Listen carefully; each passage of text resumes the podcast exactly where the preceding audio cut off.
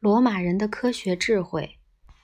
虽然古埃及人和古希腊人都对玻璃制造有所贡献，不过真正让玻璃走入日常生活的还是古罗马人，是他们发现了助溶剂的妙用。他们使用的助溶剂是泡碱，一种天然生成的碳酸钠。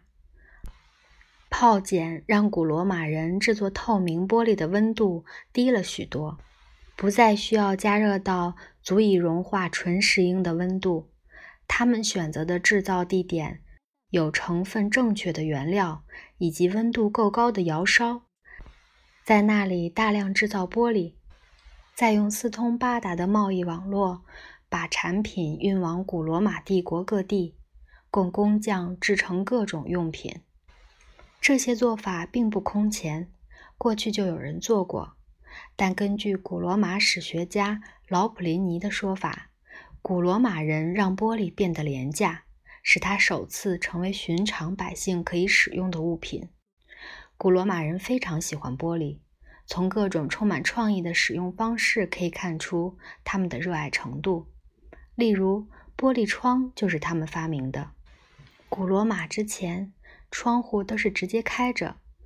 英文“窗户 ”（window） 的原意是风眼。虽然有些窗户会加装百叶窗或者窗帘遮风挡雨，但以透明材料为保护还是前所未有的创举。但显然，当时的窗玻璃都很小，而且必须用铅焊接，因为古罗马人还没有能力制造大面积玻璃。不过，他们却开启了人类把玻璃用于建筑的热潮，至今依旧热度不减。透明玻璃问世之前，镜子都是由金属表面高度抛光制成的。古罗马人发现，在金属上加一层透明的玻璃。不仅可以保护金属表面不受刮损和腐蚀，还能减少金属的用量到只需一毫米即可。这使得镜子的造价大幅度的降低，并且增加了效用和寿命。直到今日，这依然是大多数镜子的基本制作方法。古罗马人的玻璃工艺可远不止如此。公元一世纪以前。玻璃制品都是融化玻璃沙再灌模做成的。粗糙的玻璃制品使用这种方法绰绰有余，但想制作更精致的物品就很浪费功夫。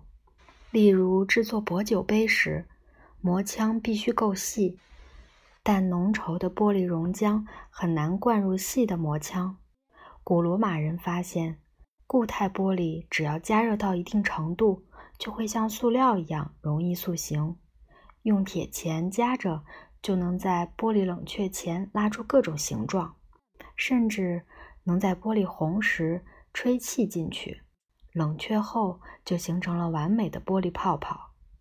凭着玻璃吹制的技术，古罗马人终于做出了精致和复杂程度前所未有的薄壁酒杯。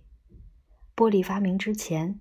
酒杯都是金属、兽角或陶瓷制成的不透明容器，欣赏美酒完全靠味觉。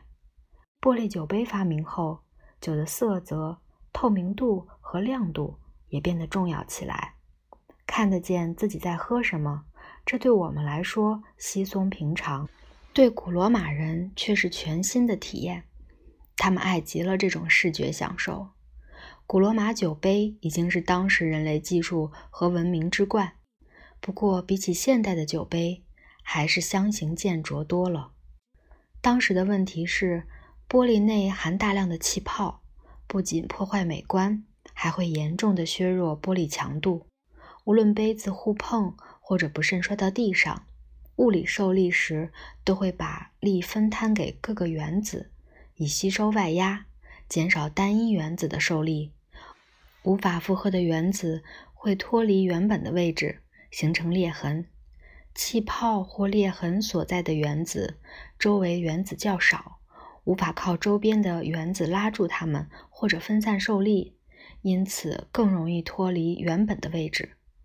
玻璃摔碎是因为外力太大，玻璃内部发生连锁反应，某原子脱离原来的位置，就会拉走周边的原子。外力越大，发生连锁反应所需要的气泡或裂痕就越小。换句话说，玻璃里的气泡越大，酒杯就越经不起碰撞。